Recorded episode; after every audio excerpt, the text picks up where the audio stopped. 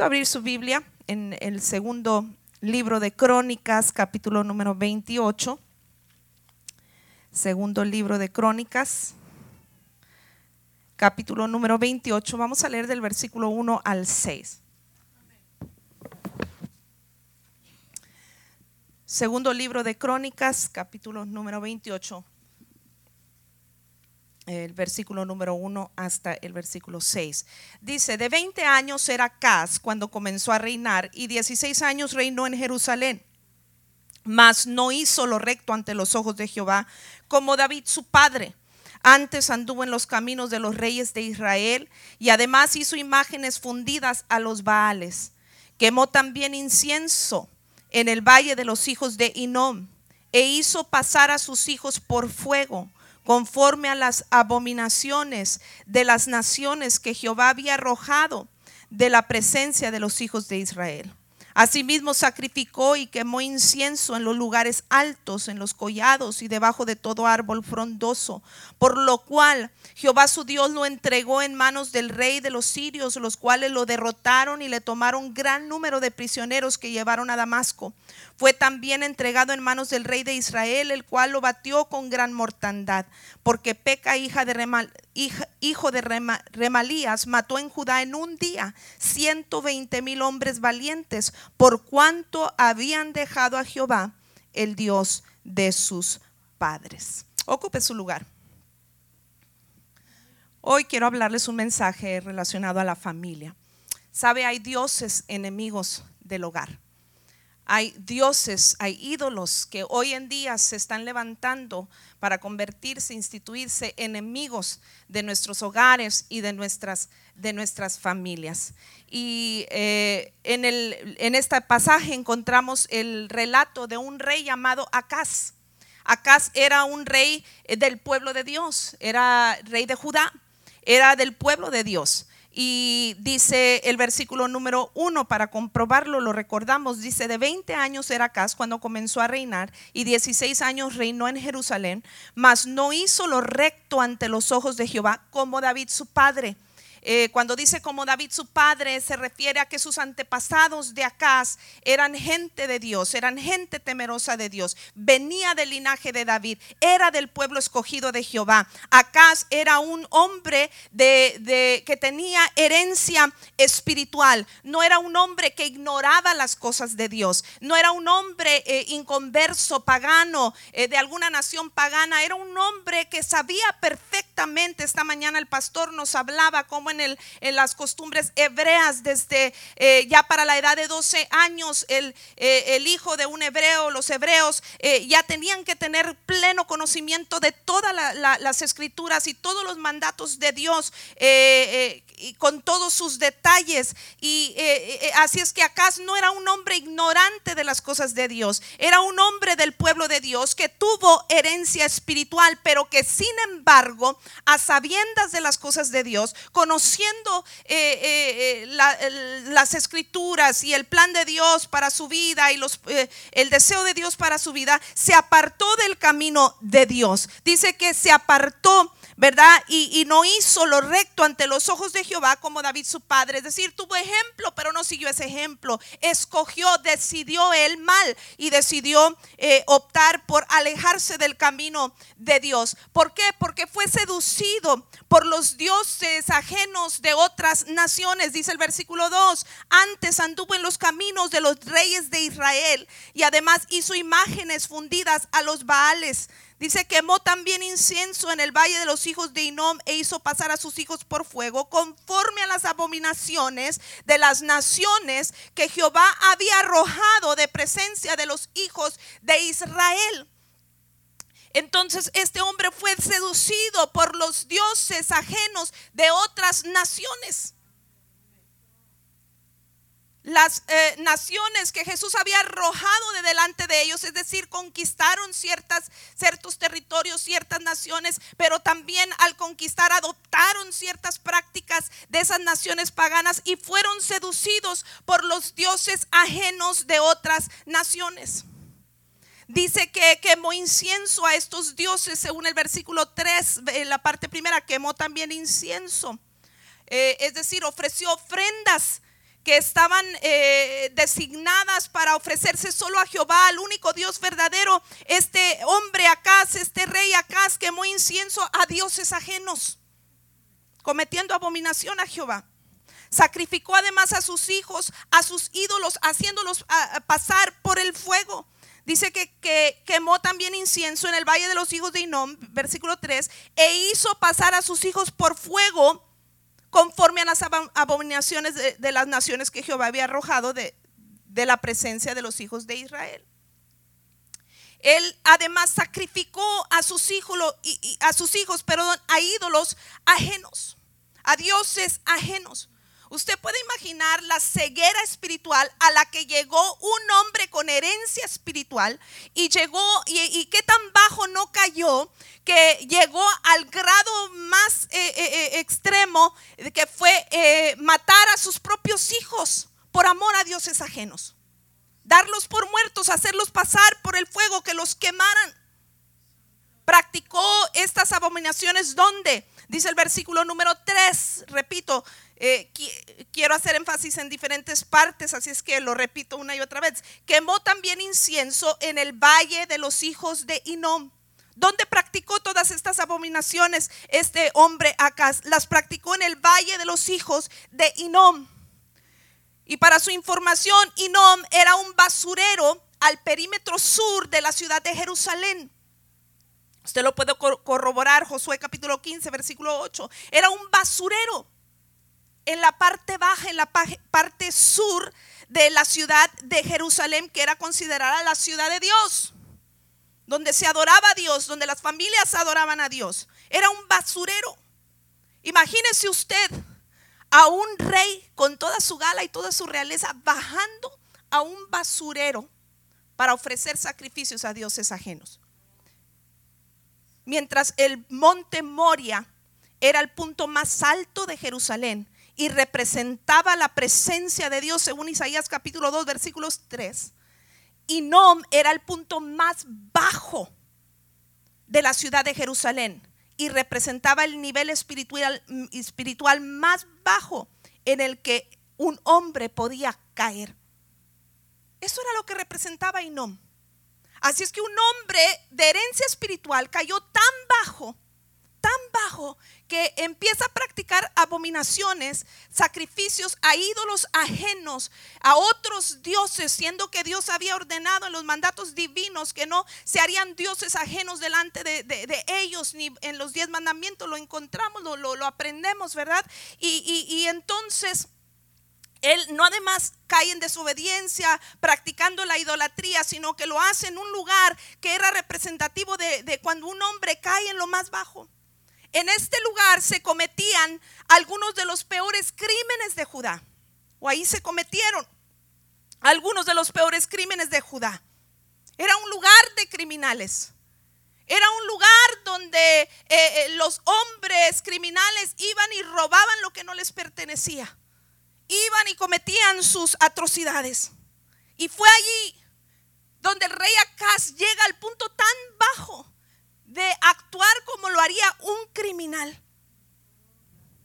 También era, es importante mencionar la, eh, geográficamente dónde estaba ubicado, dónde terminaba y no, además de ser el punto más bajo y estar a la parte sur de Jerusalén, eh, eh también eh, estaba ubicado, comenzaba en el desierto a donde se enviaba el chivo expiatorio, según Levíticos capítulo 10, 16, versículo 10.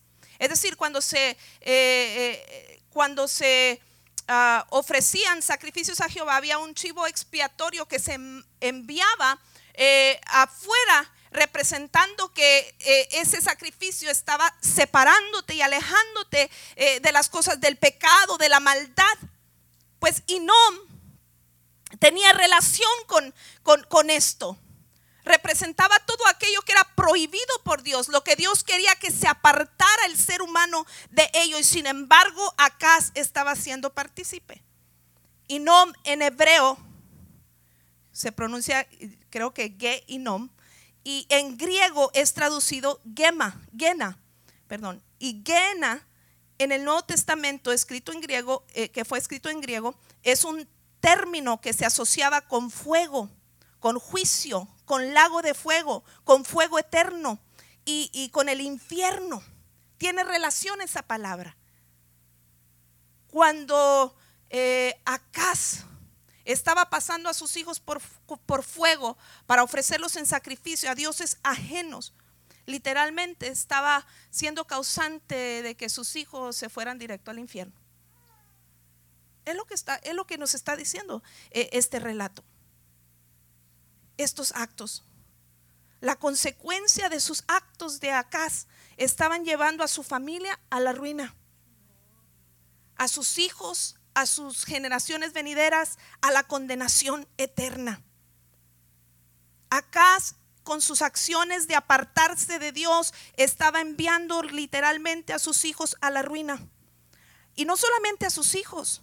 Este mal alcanzó a toda la nación, dice el versículo 5, versículo 5 del mismo capítulo 28, segunda de Crónicas, y el versículo ah, hasta el versículo 8 dice, por lo cual dice Jehová su Dios lo entregó en manos por hacer todo esto. Dice Jehová Dios lo, eh, lo entregó en manos de, del rey de los sirios, los cuales lo derrotaron y le tomaron gran número de prisioneros de la nación que llevaron a Damasco. Fue también entregado en manos del rey de Israel, el cual lo batió con gran mortandad. Recuerde que en ese tiempo estaba el reino dividido entre Judá e Israel. Entonces él era el rey de Judá. Entonces el cual lo batió con gran mortandad, porque Peca, hijo de Ramalías, mató a Judá en un día. En un día, 120 mil hombres valientes por cuanto habían dejado a Jehová, el Dios de sus padres. Fíjese, toda esta ruina vino a la nación también. No solamente vino ruina a los hijos porque estaban ya muertos y condenados a la condenación eterna, al infierno literalmente, sino que también vino ruina a la nación. Mortandad por donde quiera. Conquistados por otras naciones. Además vino su ruina personal como consecuencia de sus acciones, porque a veces decimos, bueno, este, yo decidí actuar mal, eh, no afectó a nadie. Bueno, sí, aquí afectó a muchos. Pero también se afectó él mismo, él mismo. Dice el versículo 23 del mismo capítulo, porque ofreció sacrificios a los dioses de Damasco que le habían derrotado y dijo, pues que los dioses de los reyes de Siria les ayudan. Dice, yo también ofreceré sacrificio a ellos para que me ayuden. Bien que fueron, dice, bien que fueron estos su ruina y la de todo Israel. Fíjese nada más. Fue su ruina personal también.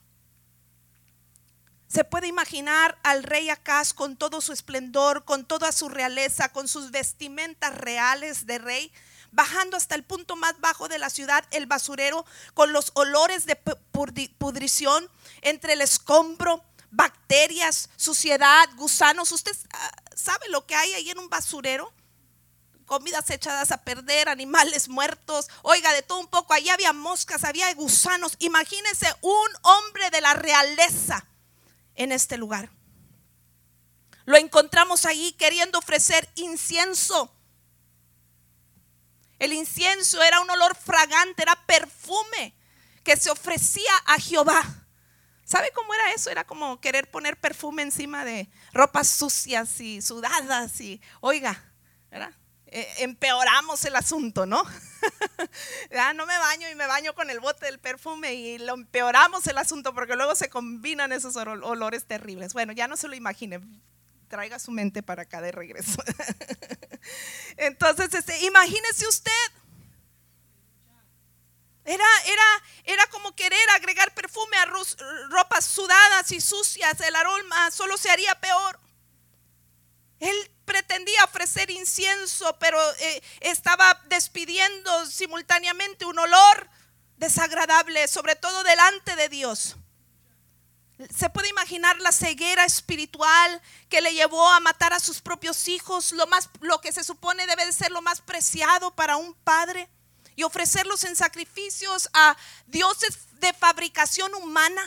Salmo 115, que tienen ojos y no ven, manos tienen, no pueden palpar, boca tienen, no hablan, pies tienen, no, no caminan.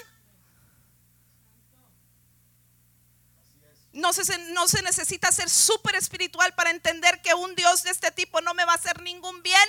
Pero la ceguera espiritual en la que cayó Acaz lo llevó a perder a sus propios hijos y darlos él voluntariamente en sacrificio a dioses ajenos por dioses de fabricación humana. Al igual que los demás criminales que cometieron sus atrocidades en, en Inom, acá se convirtió en el peor de los criminales, asesino de sus propios hijos. Y en el sentido espiritual, hoy muchos padres también están obrando de la misma manera que Acaz. Y que este mensaje en esta tarde nos sirva de advertencia para como padres, a despertar y no cometer los mismos errores que cometió, que cometió Acaz. Este, este pasaje tiene también paralelo con los padres de hoy.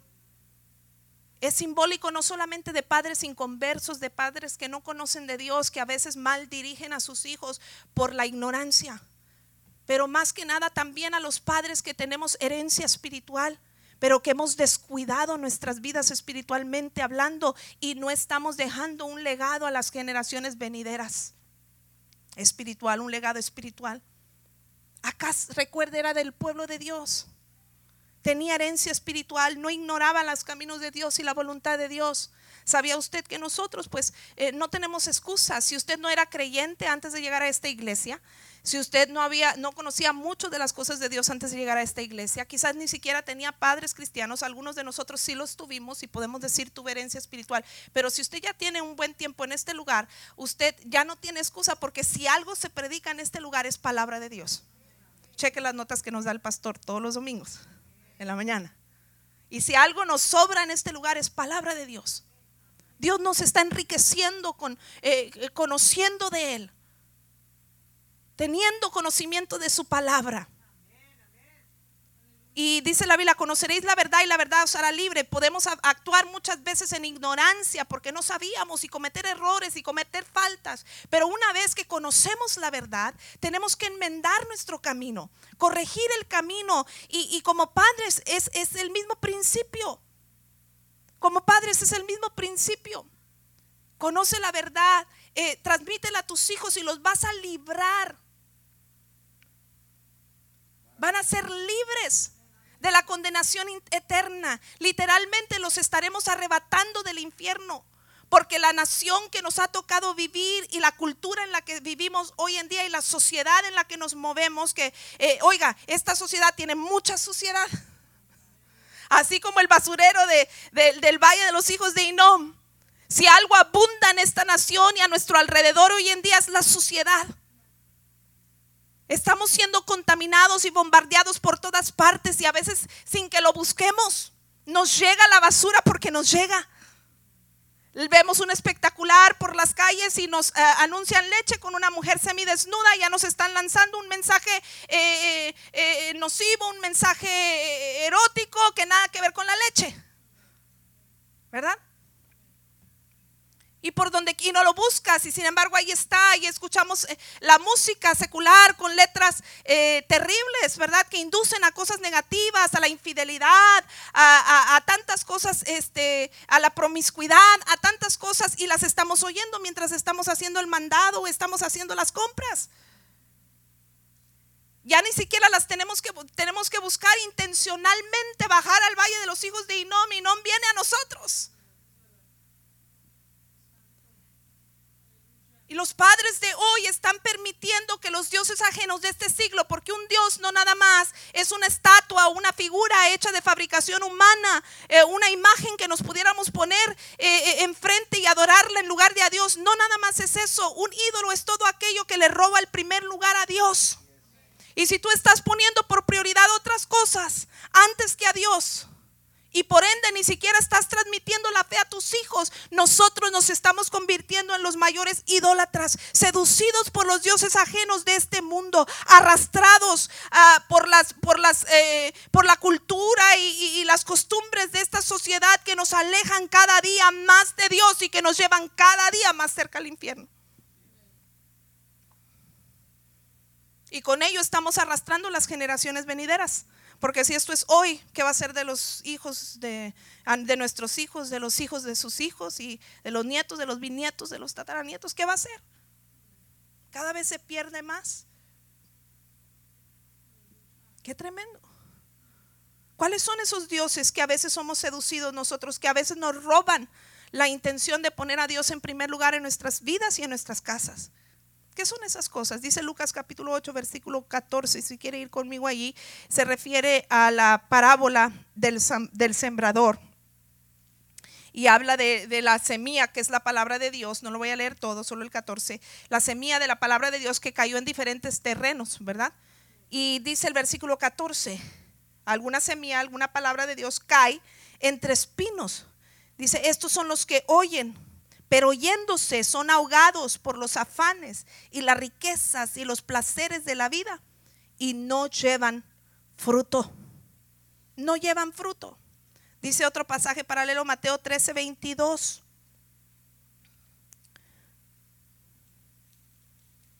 Porque menciona diferentes frases. Mateo 13, 22 dice, el, que fue sembrado entre espinos, este es el que oyó la palabra, pero el afán de este siglo, el engaño de las riquezas, ahogan la palabra y se hace infructuosa.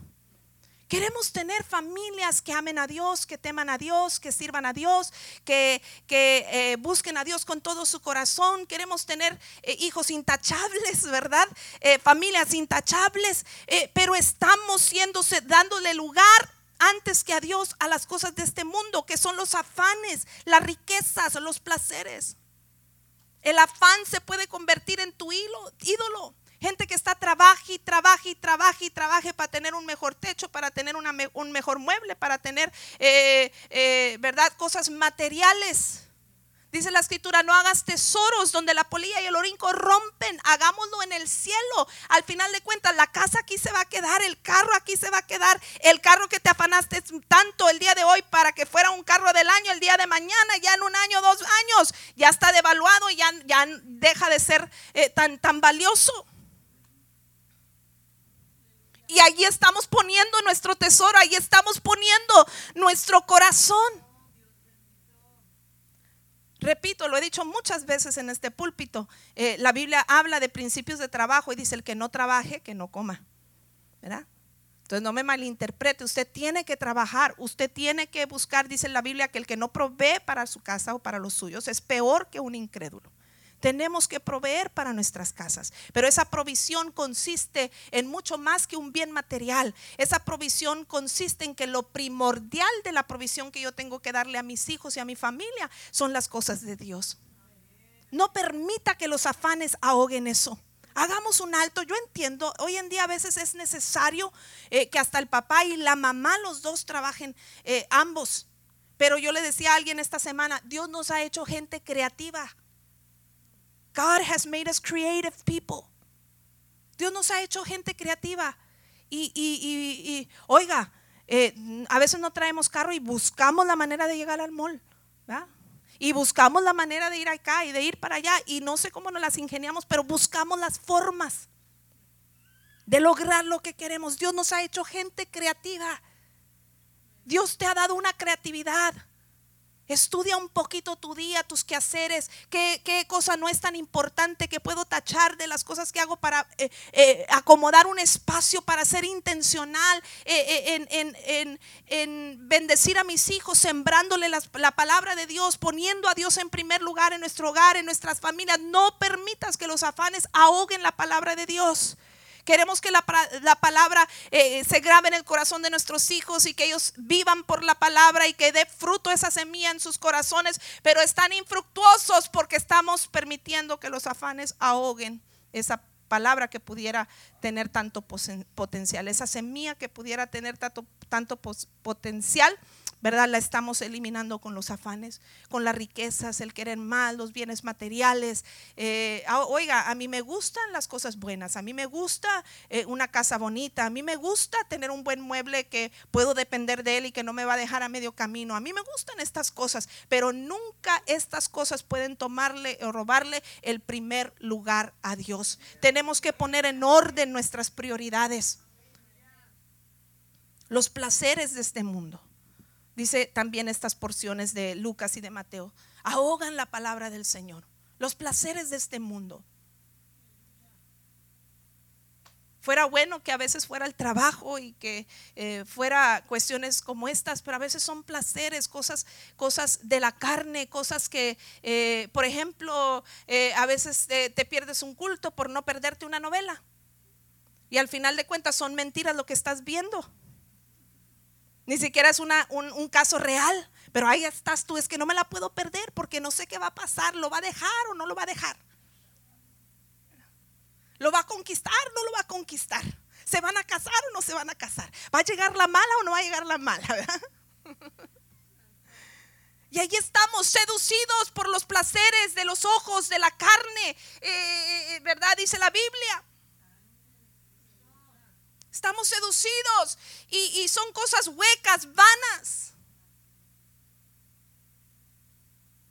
Que en nada nos, dan provecho. Yo no digo que tengas un momento de recreación, de distracción sana, ¿verdad? Pero repito, que esos placeres sean sanos y que no le roben el primer lugar a Dios. Que no le roben el primer lugar a Dios. Hacer un deporte es es bueno. Es una recreación sana, saludable, te va a ayudar, este, pero cuando lo haces en horarios donde te, corresponde estar en la casa de Dios o buscando a Dios o, o, cuando te roba el tiempo de estar en casa intencionalmente ministrando a tu casa, a tu familia, entonces se convierte en un mal. Entonces, esto tiene que ver con poner en orden nuestras prioridades y no caer en la idolatría eh, hoy en día de ser seducidos por los dioses de este, de este siglo, que son las afanes, las riquezas y los placeres. Casas donde antes se adoraba a Dios, donde se ofrecía olor fragante a Dios, incienso a Jehová, ahora empieza a oler mal, se ha extinguido el, el eh, el incienso. Mire lo que dice, una palabra fuerte, pero mire lo que dice Jeremías capítulo 7, versículo 25 al 34. Jeremías, libro del profeta Jeremías, capítulo número 7, versículo 25 en adelante, dice el profeta, desde el día que vuestros padres salieron de la tierra de Egipto hasta hoy, yo os envié todos los profetas, mis siervos, enviándolos desde temprano y sin cesar, pero no me oyeron ni inclinaron su oído, sino que endurecieron su cerviz e hicieron peor que sus padres. Wow, yo los saqué de la esclavitud, los saqué del mundo de la perdición, les traje salvación mediante Jesucristo, atrayéndolo al terreno de hoy.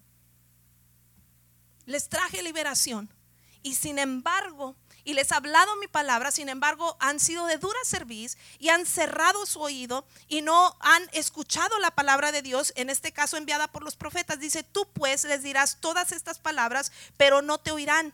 Los llamarás, los llamarás y no te responderán. ¿Cuánta gente hoy, en día hay así? Se les habla, se les sabe, pero se, les eh, habla y se les ministra y saben, pero a sabiendas escogen el mal. El pastor ha platicado ese ejemplo cuando nosotros ministrábamos a una pareja que estaba en crisis y que eh, les ministrábamos salvación, eh, de que rindieran su vida a Cristo y que podía cambiar el entorno de su familia. Y tanto el hombre como la mujer, en un matrimonio joven, lloraban a, a, a, como todas las lágrimas saliendo y saliendo y lloraban y lloraban y bien tocados. Yo en mi mente, yo en mi mente estaba bien desesperada. Usted sabe, las mujeres somos más desesperadas. Y dije, ay Señor, que mi esposo ya les diga que si quieren ser salvos, porque esta gente ya está listo. Pensaba yo en mi mente, ¿verdad?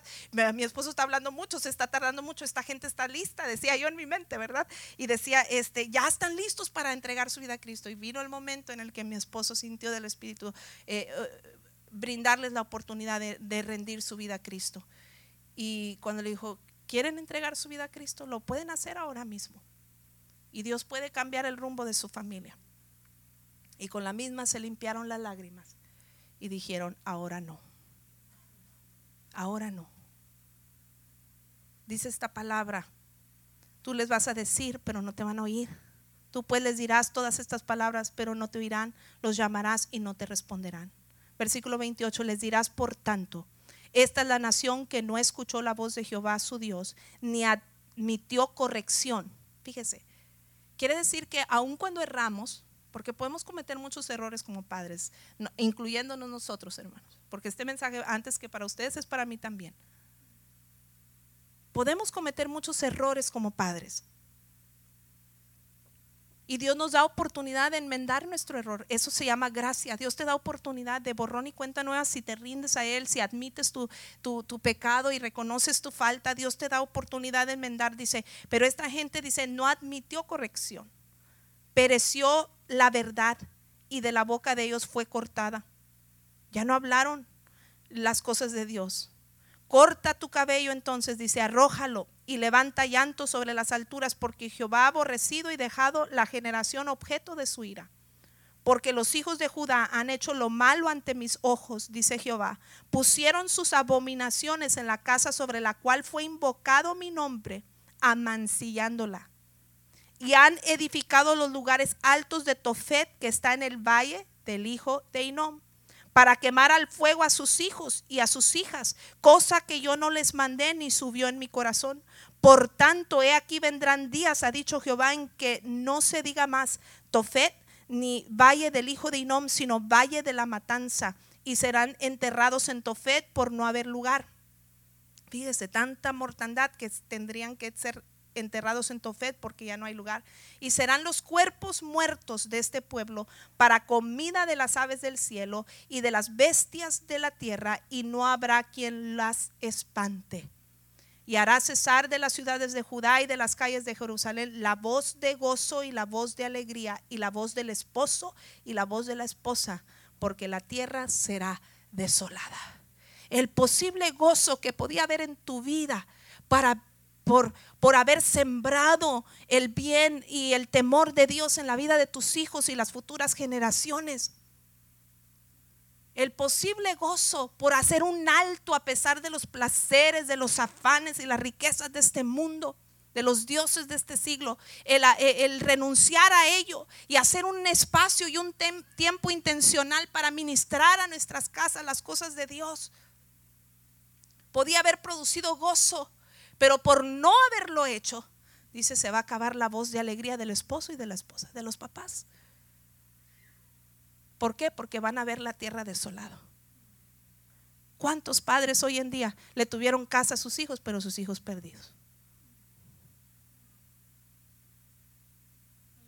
Le dieron tenis Nike o Air Jordans o lo que usted quiera pero sus hijos perdidos, ¿de qué les sirvió? Repito, no es que un hijo sea malo darle esas cuestiones, pero sin descuidar lo otro, que es lo principal. La casa donde antes se adoraba a Dios ahora empezaba a oler mal, se extinguía el, incienso y ahora ese el olor de la mortandad se olía en esa casa. Tenemos que tener cuidado, iglesia. Tenemos que despertar, tenemos que ser realistas. Vivimos en tiempos sí difíciles. Y hay gente que nos sentimos tan orgullosos que pretendemos que yo me la sé de todas a todas y voy a encaminar a los hijos en un buen camino. Sin Dios, sin Dios no podemos. Fuera de mí, dice Jesús, nada podéis hacer. No podemos ser tan engreídos para creer que podemos en contra de todas estas corrientes que arrasan con nuestra juventud y nuestros niños el día de hoy. No podemos. Detrás de todo eso hay espíritus malignos, detrás de todo eso hay maquinación diabólica.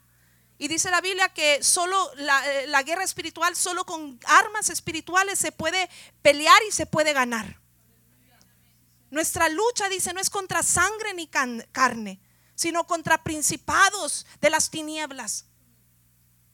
Demonios, espíritus malignos, el diablo y todos sus espíritus malos esta, esta guerra, esta lucha con la que tenemos que lidiar con nuestros hijos bombardeados, tú queriendo hacerles un bien, pero por, en la escuela recibiendo la suciedad, en la escuela eh, eh, siendo expuesto a imágenes que no deben, este, en el internet metiéndose a sitios que no deben. Oiga, por todas partes nos los bombardean.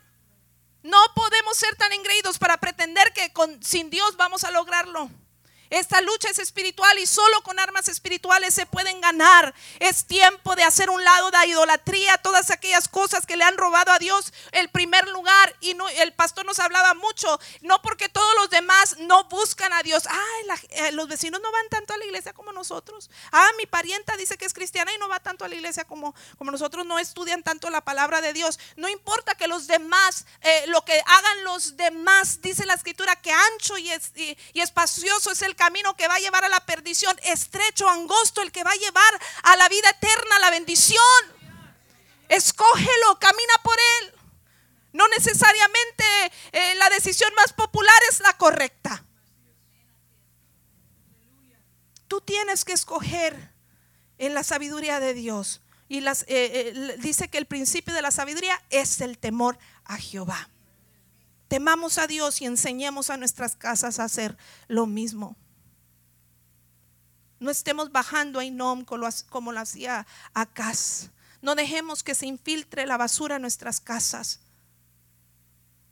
Llevemos a nuestra familia no a Inom, sino a Moria, al punto más alto de la ciudad de Dios. En Zacarías capítulo 14, versículo 17, me gusta este, este versículo hablando de las familias del pueblo, del pueblo de Dios.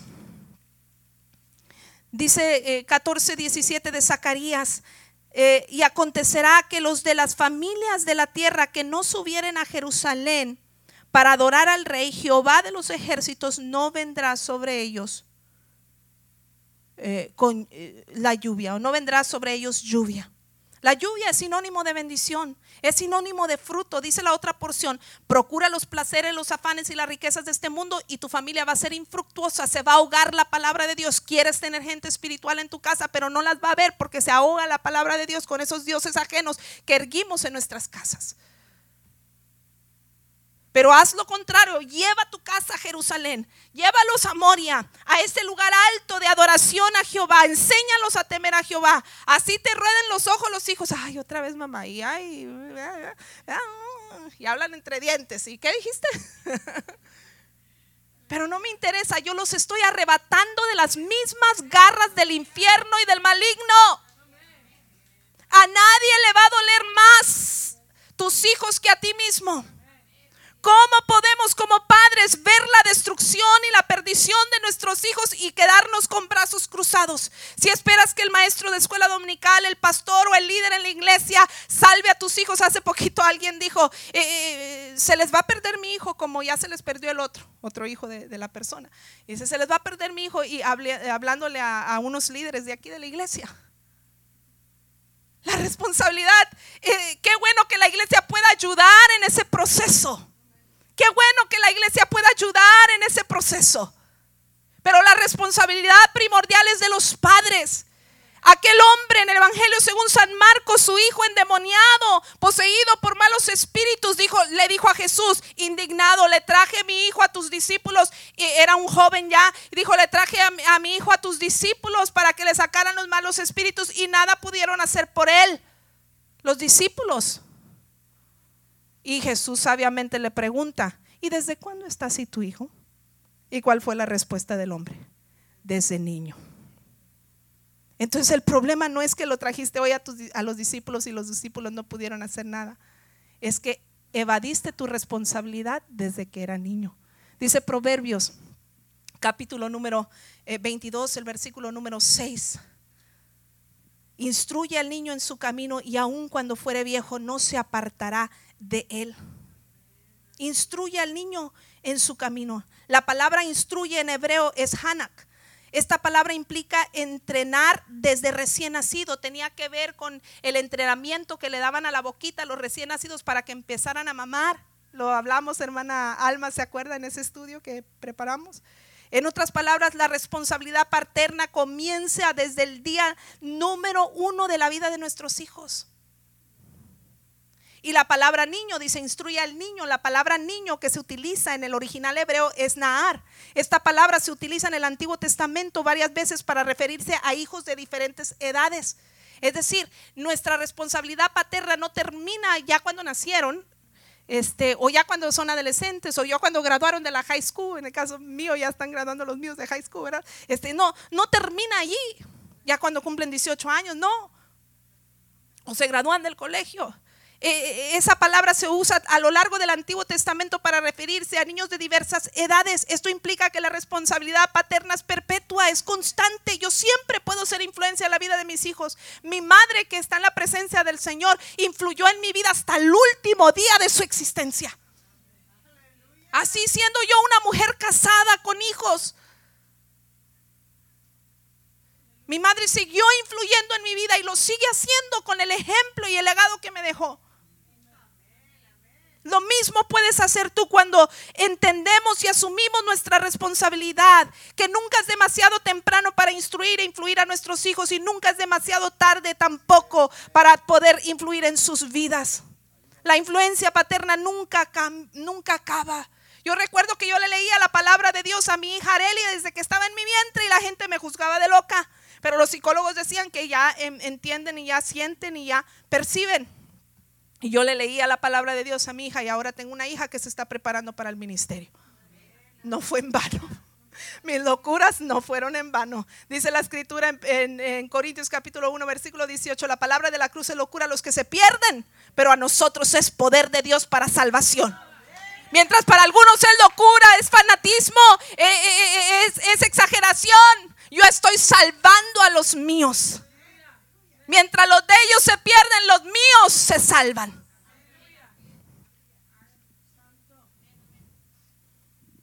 Hay que instruir a nuestros hijos, asumir nuestra responsabilidad. Hay que asumir nuestra responsabilidad paterna. Hay que establecer relaciones.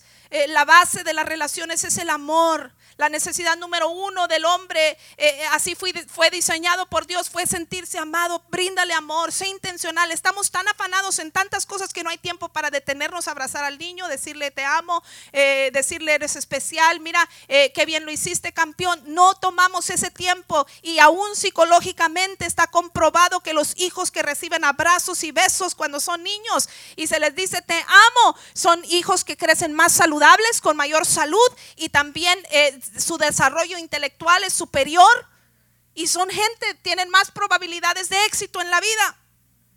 Bríndales el amor. Llena su tanque de su necesidad de amor. Dedícales tiempo, eh, muéstrales eh, eh, palabras de afirmación, etcétera, etcétera. Transmite la fe intencionalmente. Dice Romanos capítulo 10, el versículo 13, que los que invocan el nombre del Señor son los que van a ser salvos. ¿Cuántos quieren hijos salvos y familias salvas para la gloria de Dios? Yo también. Pero dice el versículo 14, primera de Corintios capítulo, perdón, Romanos capítulo 10, versículo 14. Dice, eh, ¿cómo pues invocarán aquel en el cual no han oído? Es decir, invocan el nombre del Señor, van a ser salvos, pero ¿cómo van a invocar? En aquel que no han creído. ¿Y cómo creerán de aquel que no han oído? ¿Y cómo irán sin saber quién les predique? Queremos que crean. Queremos que se apasionen por Dios. Queremos hijos de bien, de provecho, que amen y teman a Dios con todo su corazón. Pero ¿cómo lo van a hacer? ¿Cómo van a creer en Dios? ¿Cómo van a abrazar la fe si yo no les he predicado? Si no hay quien les hable, si no hay quien les predique. Yo tengo que ser intencional en transmitir mi fe a las siguientes generaciones. Tenemos que determinarnos a hacerlo. Recientemente teníamos eh, esa temática de legado en nuestra reunión de damas y utilizábamos el, el capítulo 78 del libro de los Salmos eh, hablando al respecto. Y ahí también es uno de mis pasajes favoritos cuando hablo de la familia. Salmo 78, versículo 2 dice, abriré mi boca en proverbios, hablaré cosas escondidas desde tiempos antiguos, las cuales hemos oído y entendido que nuestros padres no las contaron no las encubriremos a sus hijos, contando a la generación venidera las alabanzas de Jehová y su potencia y las maravillas que hizo. Él estableció testimonio en Jacob y puso ley en Israel la cual mandó a nuestros padres que la notificasen a sus hijos para que lo sepa la generación venidera y los hijos que nacerán y los que se levantarán lo cuenten a sus hijos a fin de que pongan en Dios su confianza y no se olviden de las obras de Dios, que guarden sus mandamientos y no sean como sus padres, generación contumaz y rebelde, generación que no dispuso su corazón ni fue fiel para con Dios su espíritu. Queremos evitar una generación rebelde, apartada de Dios, condenada al infierno. Entonces necesitamos no encubrir la palabra de Dios a nuestros hijos y ser intencionales en transmitir nuestra fe a ella compártale, si más no sabe mucho, compártale testimonios. Mira, hijo, eh, cuando eras niño estuviste a punto de morir, pero mira, tú eres un milagro de Dios, hay que agradecerle a Dios, ¿verdad, hermana Carmen? La he escuchado hablar de los testimonios de sus hijos, ¿verdad? Andreita fue sanada de cáncer en la tiroide. Isaías creo que cuando niño también tuvo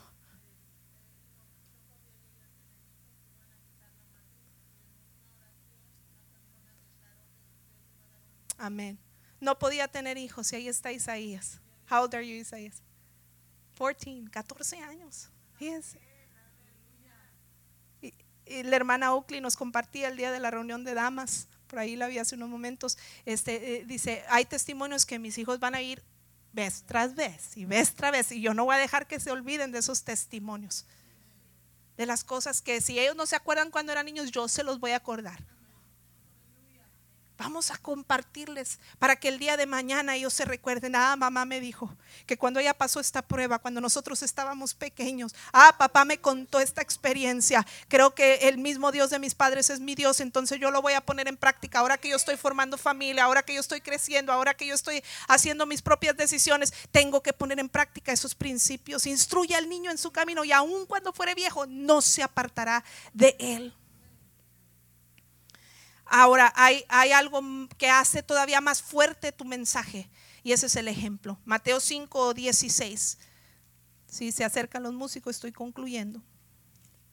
Mateo capítulo 5, versículo número 16, dice, uh, dice de la siguiente manera, así alumbre vuestra luz delante de los hombres para que vean vuestras buenas obras y glorifiquen a vuestro Padre que está en los cielos. ¿Quieres que tus hijos glorifiquen a su Padre Celestial? Quieres tener un hogar donde se glorifique el nombre de Dios, pues alumbra tú, tú sé la luz que trae luz a ese hogar. ¿Cómo? Con tu ejemplo. Que vean vuestras buenas obras, dice. Con el ejemplo. No es lo mismo decirlo que demostrarlo con hechos. Yo no necesito decirle a mis hijos, oren. Eh, yo, yo o, les puedo decir, oren. Pero más que decirles simplemente, oren, ellos tienen que ver a mamá orar, a papá orar. Yo no nada más quiero decirle a mis hijos, lean la Biblia, le va a hacer mucho bien. Ellos tienen que ver a mamá y a papá leyendo y estudiando la palabra de Dios. Yo no nada más tengo que decirles, es importante que vayan a la iglesia. Yo tengo que ir con ellos a la iglesia. No nada más mandarlos. No me malinterpreten los que vienen y dejan, a veces yo vengo y dejo a mis niños al culto de jóvenes, ¿verdad? Pero, pero eh, nosotros también congregarnos. El ejemplo va a darle credibilidad a tus palabras, a tu mensaje. Tenemos que ser ejemplo. Ahora va a haber esos momentos donde hiciste todo lo humanamente posible. Enseñaste, instruiste. You played by the rules. Hiciste todo lo que debías de haber hecho. Pero tenemos un adversario, el diablo, que nos acecha todos los días, que busca matar, hurtar y destruir. Y ese no descansa. Y no falta que el enemigo ataque nuestras familias y aunque tú lo hayas hecho todo humanamente bien, vienen pruebas a la familia, al hogar. Pero aún en esos momentos donde se me agotaron los recursos, aún en esos momentos donde ya no supe qué hacer, qué más pudiera haber hecho, Señor, en qué te fallé y traté de hacer todo bien, aún en esos momentos, la Biblia habla, 2 Corintios 10:4, que las armas de nuestra milicia no son carnales, sino que son poderosas en Dios para destrucción de fortalezas. En Cristo tenemos un recurso sobrenatural, las armas espirituales, porque cuando a mí se me agotan los recursos humanos, siempre está el recurso divino que ese nunca me falla. Todo lo puedo en Cristo que me fortalece. ¿Hay algo imposible para Dios? No lo hay. En Cristo todas las cosas son posibles. Cree en el Señor Jesucristo y serás salvo tú y toda tu casa. Es promesa de Dios. Créelo, abrázalo. Dios tiene poder para transformar a los tuyos, aún pese las adversidades, las luchas, las pruebas que puedas estar enfrentando y aún cuando se te agoten los recursos. Siembra en ellos y a lo mejor no vas a ver el fruto hoy, pero lo verás mañana. Y eso es lo importante. Y luego está la cuestión práctica. Hay cosas prácticas que tienes que hacer. Hay cosas que son cuestión de oración. Hay cuestiones que son eh, de búsqueda, de meterte con Dios. Hay cuestiones que son de dar ejemplo y de ser intencionales y hacer altos para mostrarles amor y, y compartir la fe. Pero luego hay cosas prácticas que tenemos que hacer. Yo reviso los teléfonos de mis hijos. Eh, todas las aplicaciones que bajan en sus teléfonos están mediante el email de mi esposo, así es que mi esposo sabe perfectamente todo lo que ellos bajan a sus teléfonos. Y ahí hay algunas otras cuestiones que yo no soy buena para la tecnología, pero él sí lo es. Y él los vigila y él sabe todo lo que está pasando en sus teléfonos de mis hijos. Cosas prácticas. No vamos a abrirle rendijas al enemigo. No estés tan demasiado ocupado en, en tantas cosas eh, que pierdas de vista que están viendo tus hijos en la televisión, que están haciendo en el teléfono, que están haciendo en la computadora, en qué sitios se están metiendo. Si no sabes mucho, busca ayuda, aprende, sé intencional. Vamos a hacer cosas prácticas. Vamos intencionalmente a tener, eh, a tener devocionales, a hacer reglas donde eh, limitamos el uso de la tecnología y donde intencionalmente dedicamos tiempo a las cosas de Dios. Haz de los tiempos de servicios días sagrados, horarios sagrados. Nadie los va a quebrantar nada. A menos que sea por fuerza mayor. Hay cosas que tienen que ver con cambios y cambio de hábitos, cosas prácticas que yo tengo que hacer. Pero estaré literalmente salvando a mi familia del infierno. Póngase de pie en este momento.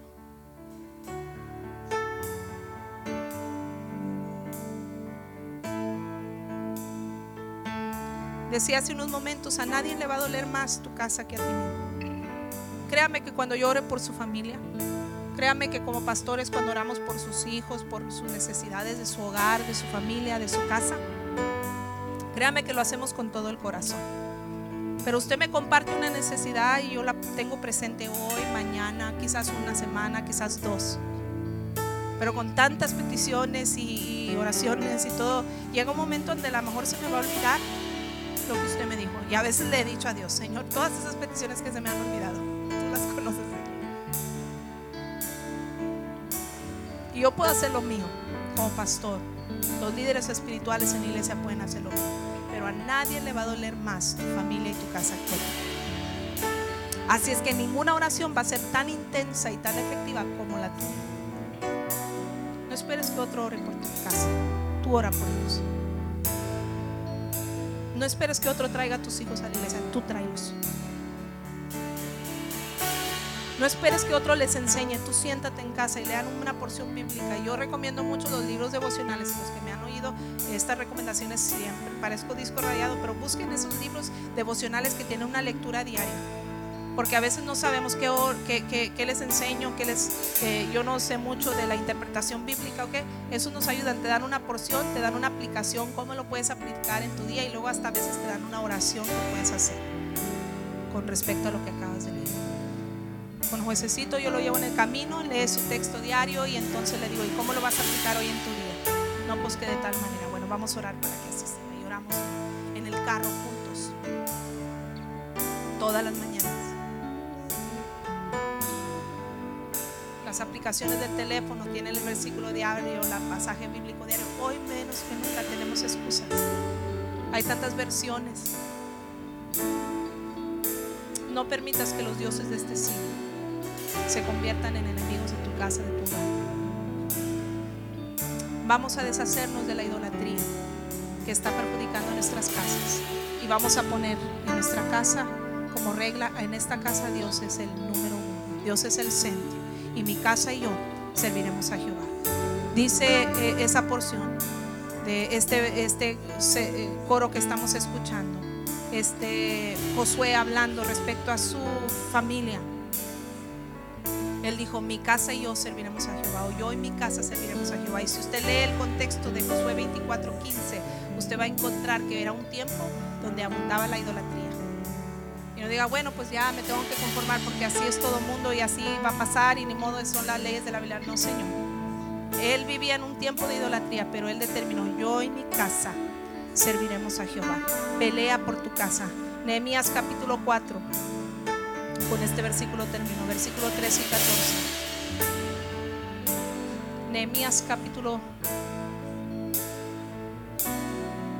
4, versículo 13 y 14. Dice, entonces por las partes bajas del lugar, detrás del muro y en los sitios abiertos, puse al pueblo por familias con sus espadas, con sus lanzas y con sus arcos Después miré y me levanté y dije a los nobles y a los oficiales y al resto del pueblo, no temáis delante de ellos, acordaos del Señor grande y temible, pelead por vuestros hermanos, por vuestros hijos, por vuestras hijas, por vuestras mujeres y por vuestras casas. Pelea, pelea, pelea por los tuyos. Traes a un hijo este, descarriado ¿Está tu esposo todavía sin salvación? ¿Está algún integrante de la familia alejado del Señor? Sigue peleando, no quedes, no quites el dedo del renglón, no te conformes, pelea.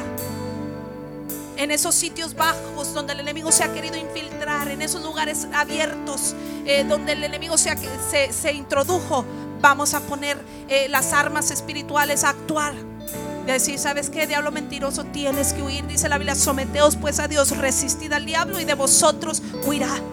Es tiempo de reclamar nuestras casas para Cristo. Es tiempo de decir, diablo mentiroso, quitas tus manos sucias de, de mis hijos, no te pertenecen.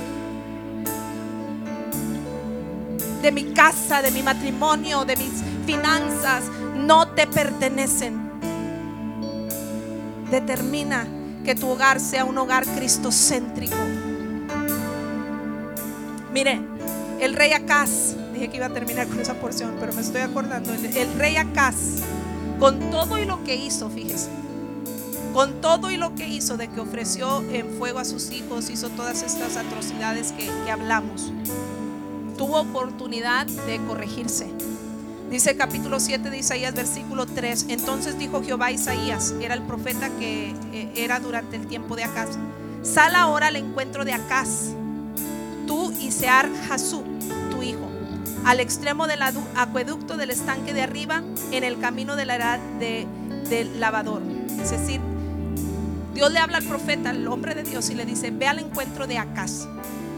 Ve al encuentro de Acaz. Y luego dice el versículo 10: Habló también Jehová a Acaz diciendo, mediante el profeta: Pide para ti señal de Jehová tu Dios, demanda, demandándola, ya sea de abajo en lo profundo o de arriba en lo alto. Y respondió Acaz, no pediré y no tentaré a Jehová. Dijo entonces Isaías, oíd ahora casa de David, os es poco el ser molestos a los hombres, sino que también lo seáis a mi Dios. Acaz no quiso, dijo, ve y dile que pida a Dios y yo voy a tener misericordia de él. Pero dicen que Acaz dijo, no voy a pedir no me voy a arrepentir. Pudo más su orgullo, no quiso humillarse, pero tuvo la oportunidad. Dios inquietó al mismo profeta, al hombre de Dios, para irle a hablar. Hey, con todo lo que tú hiciste, tienes oportunidad si te arrepientes ahora, pero no quiso. Y luego dice el versículo 14, por tanto,